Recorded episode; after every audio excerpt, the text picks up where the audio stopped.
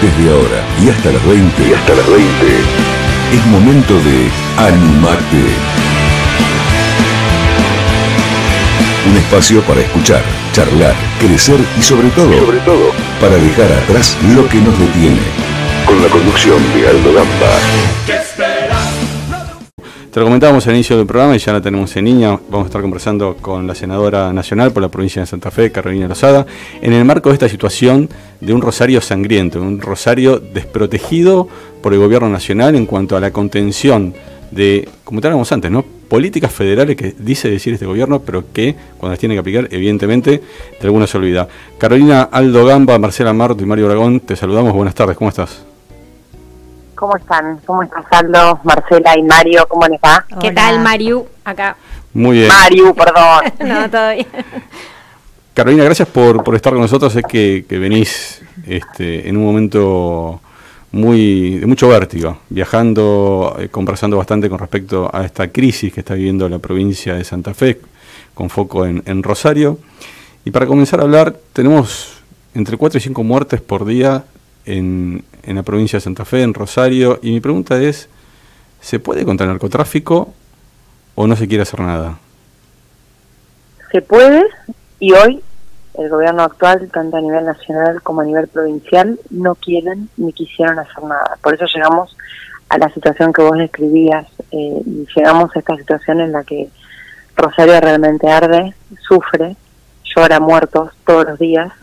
Eh, porque uno, uno cuenta muertos y se olvida de que detrás de eso hay, hay muchas familias, hay mucho, hay mucho sufrimiento. Hay chicos que mueren porque algunos creen que los que mueren son todos narcotraficantes en una lucha entre bandas, eh, que también estaría mal que así fuera, pero la realidad es que en el medio de esas luchas entre bandas quedan personas que no tienen nada que ver, quedan mamás que fueron a acompañar a la hija a tomarse el colectivo y, y quedan en el medio de una balacera, eh, quedan niños de dos años, tres años, seis años, eh, bebés, eh, que no llegaron a su casa porque en el medio de la balacera los alcanzó una bala. Eh, bueno, quedan chicos que están yendo al colegio, queda una escuela en donde tuvieron que hacer un muro para que los chicos puedan estar protegidos de las balaceras. Y así te podría seguir enumerando situaciones y situaciones en las cuales el Estado estuvo ausente el Estado provincial y el Estado nacional, ambos, con la misma responsabilidad. Y cuando, cuando el Estado está ausente y cuando tenés un modelo de país que cada día es más pobre y es más vulnerable, es mucho más fácil, ¿no? Para el narcotráfico eh, que esta gente sea cautiva y, de proveerles, como, como suele suceder en, México, en Colombia, eh, de cierta contención que, como vos decías, eh, el Estado provincial y nacional no, no les da. Totalmente, lo, lo, describís muy bien. En, en, Rosario, en muchos barrios, hay un Estado funcionando adentro de, de otro Estado, digamos, hay un Estado paralelo, ilegal, que es el Estado narco, que suple las falencias que, que el Estado no, no, no provee, ¿no? Suple todo aquello que el Estado no provee. Uno de esos, eh, de, esos temas es justamente la seguridad. los narcos le dan cierta seguridad a algunas personas que viven ahí. Es decir, hay un conflicto entre vecinos. Esto nos lo contó, nos lo contó un, un, cura de los que de los que en los medios se lo llama cura villero, eh, pero son esos curas que van normalmente a los barrios y que viven en los mismos barrios. Nos contaba que, por ejemplo, hay un conflicto entre dos personas, dos, dos familias, por cualquier otra cosa y no van a la policía, no llaman a la policía, llaman al narco. O eh, cuando empiezan a suplir ya temas de salud, eh, bueno, todo eso está sucediendo hoy en Rosario, va creciendo de a poquito, y yo, ojo, eh, yo no creo que eso esté eh, exclusivamente en Rosario, yo creo que eso está ya en muchos lugares de, nuestro país, en la provincia de Buenos Aires también sucede, solo que Rosario es, es, es, un foco mucho más caliente hoy en día que, que incluso la provincia de Buenos Aires, porque tiene dos, dos, dos temas fundamentales, ¿no? Primero que logísticamente es eh, la panacea, porque así como la provincia de Santa Fe y específicamente la ciudad de Rosario es como una especie de rotonda para el país por donde mm. tienen que pasar hacia nuestros puertos y hacia la provincia de Buenos Aires eh, los buenos productos de nuestro campo y todo, bueno, las mismas rutas, los mismos lugares lo utilizan para narcotráfico. Entonces hoy coexisten las bandas de narcomenudeos, que son las bandas, bandas locales, y también hay bandas internacionales, o sea, narcotraficantes internacionales. Vos sabés que eh, recién acabas de, mencionar algo que es, que es muy clave, quizás lo dijiste con, con, con liviandad porque para vos es muy obvio, pero dijiste algo que es muy clave, que tiene que ver con las rutas. Y hace muchísimos años, una persona dijo, un ministro de Seguridad, que donde las ciudades donde están los puertos son los lugares elegidos, lugares donde empiezan a crecer justamente con esta contención que tienen los narcos. Si es tan visible, si es tan, tan fácil de alguna manera de, entender por dónde, por dónde va, porque hay omisión por parte del Estado provincial y el Estado nacional. Porque hay desidia y porque no hay decisión política. De razón de fondo no las conocemos. Eh, lo que yo considero es que cuando uno tiene las herramientas como para frenar una situación y no lo hace, eh, estás siendo cómplice. Es decir, yo te hablo, por ejemplo, del Estado provincial, ¿no? De Perotti, el gobernador. Él llegó con un eslogan, porque la verdad que no podemos decir otra cosa que no fue un eslogan de campaña, decir que iba a traer a la provincia paz y orden.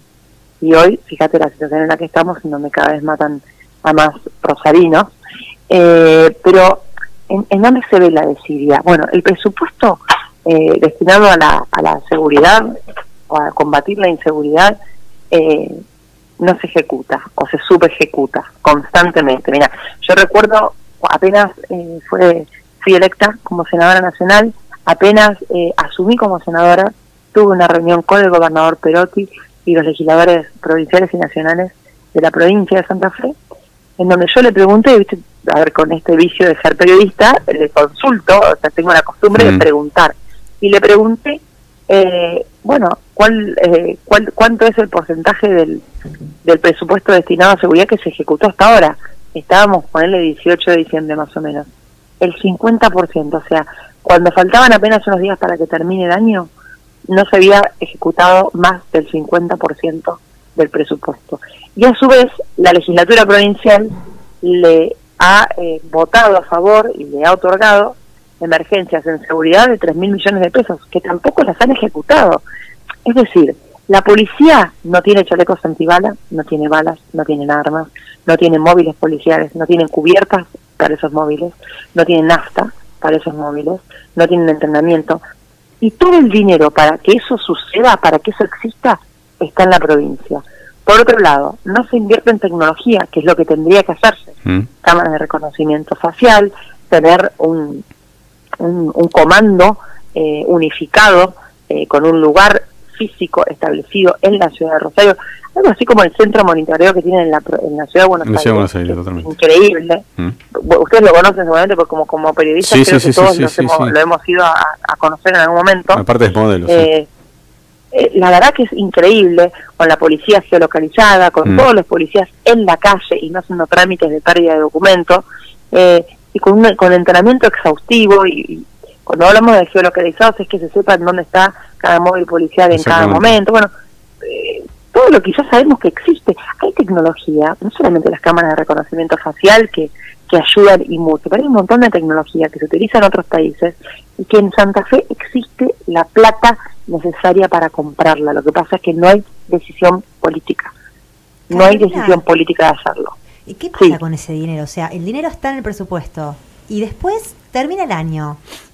¿Cuál es la, justificación de por qué no se usó? ¿Se ejecuta? si, se deriva a, otro lado, no se ejecuta. No sé, claro, no, se para otra cosa. No sabemos si lo derivará en otro lado, desconozco, pero mm. lo, que sí sé es que no se ejecuta para, para su propósito original, que, que es la seguridad. Y de hecho, no ejecutaron la primera emergencia en seguridad y volvieron a pedir la renovación y tampoco la ejecutaron. Bueno, yo creo... no sé si al 100%, a lo mejor, no sé, no sé si, creo que ni siquiera ejecutaron, no sé si no llegaron a, ejecutar ni el 30% de la segunda emergencia. La primera creo que quedó totalmente sin ejecutar. Pero digo, más allá de los porcentajes, ¿cómo puede ser que pidas una emergencia en seguridad, te la otorguen y no la ejecuten? Y la policía esté desabastecida. Y vayan y tiroteen en bicicleta un destacamento policial en bicicleta lo Yo creo que también... y nadie salió a perseguirlo. El trasfondo de todo esto es la economía que genera todo este circuito de lo, del narcotráfico. Es mucho dinero que hay atrás de todo esto, es por eso obviamente que ojos ciegos y miramos para otro lado y eso pasa yo creo que en todo el país entero, no solamente esto se, circunscribe a, Rosario, Santa Fe, como vos bien decías al principio, esto también pasa acá en la provincia de Buenos Aires, en Ciudad de Buenos Aires. Eh, la diferencia entre el negocio del narcotráfico, que además de ser un negocio ilegal, por supuesto, a diferencia de un negocio legal, es, el, es que genera un, margen de ganancia total y absoluta, no hay pérdida en el narcotráfico. Entonces, esto es de base lo que da vuelta y, va armando toda esta avalancha gigante que, que no se puede, es un, un un ovillo de una madeja que no se puede ir eh, disolviendo. ¿Por qué? Por el tema eh, el problema lo tenemos, económico. Exacto, y el problema lo tenemos cuando empezamos a advertir, como está sucediendo en Rosario, que ya son ciudades tomadas y gobernadas por un Estado paralelo. y ese, es el, y ese, es el, que domina y es el que gobierna. ¿Cómo, cómo se sale de esto, Caro? Se sale de, esa manera. Eh, primero teniendo la decisión política y el coraje de querer salir. Primero que nada, porque sin eso no vamos a ningún lado.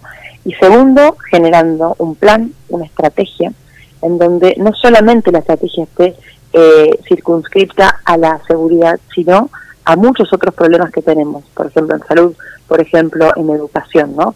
Eh, por ejemplo en, la poca salida eh, que tienen los, los, chicos en, los barrios de, de, esos mismos barrios. Cuando el Estado deja los barrios abandonados, es cuando entra el narcotráfico.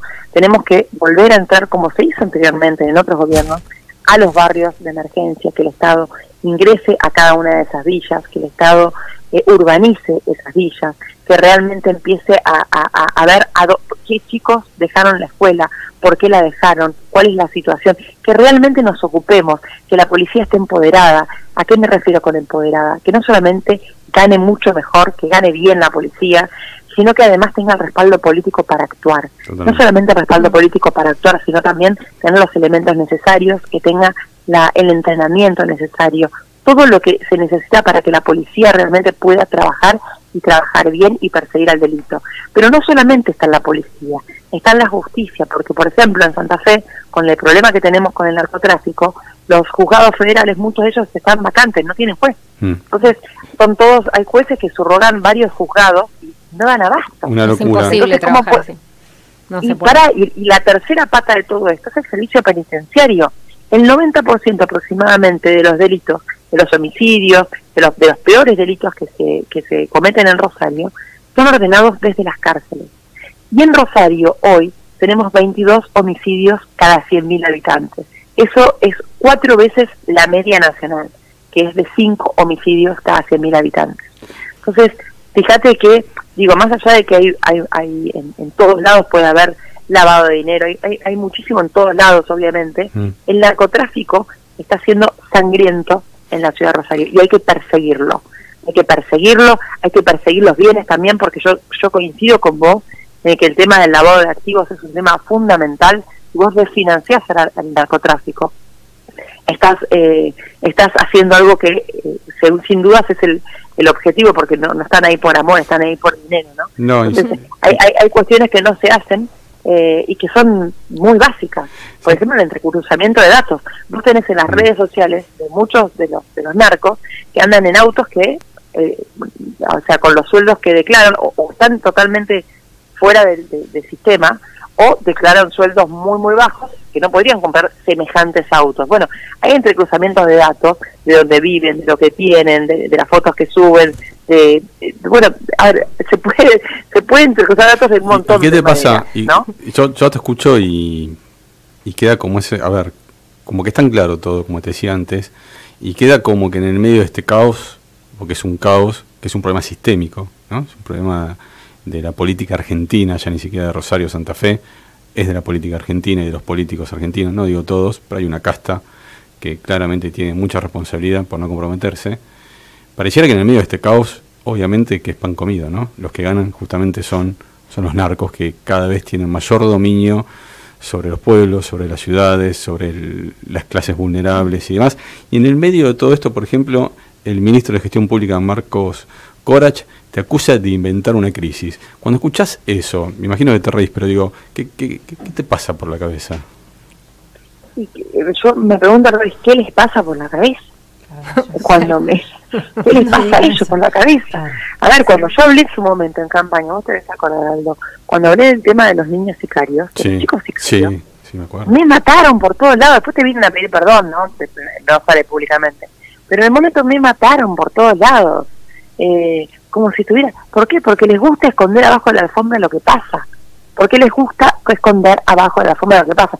Lo que vos decís del ministro Corat, eh, que, que me sale, sale a decirme que estoy diciendo pavadas con respecto a los problemas que tiene la, la, industria láctea, que la industria láctea no utiliza gas. La verdad que evidencia un desconocimiento que a mí me parece preocupante en un ministro como el ministro Corat. O sea, es la persona más importante del gobierno, después del gobernador, más importante de la provincia de Santa Fe. Está entre las personas que toman las, más, las decisiones más importantes en la provincia de Santa Fe.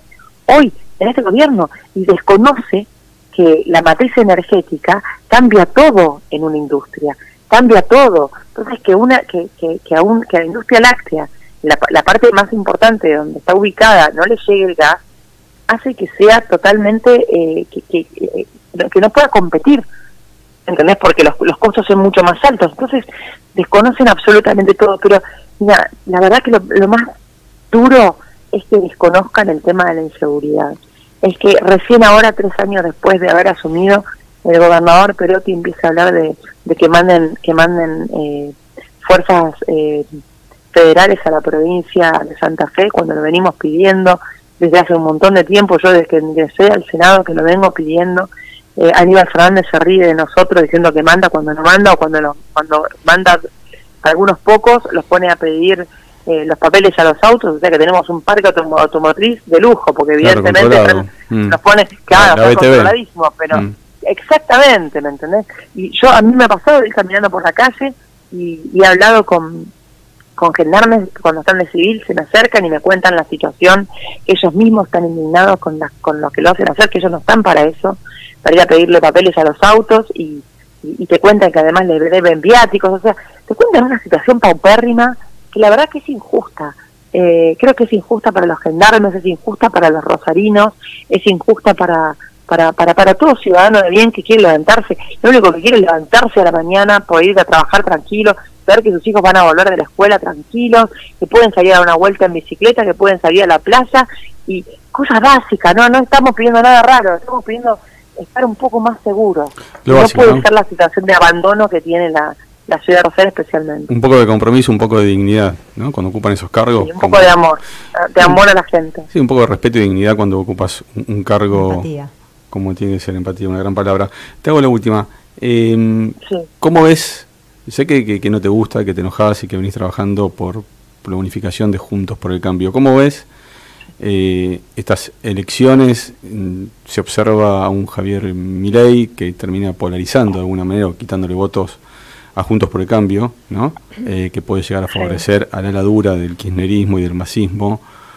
¿Cuáles son los referentes para, para vos, para Carolina Lozada, eh, que pueden enfrentar al gobierno oficial de cara a diciembre de 2023?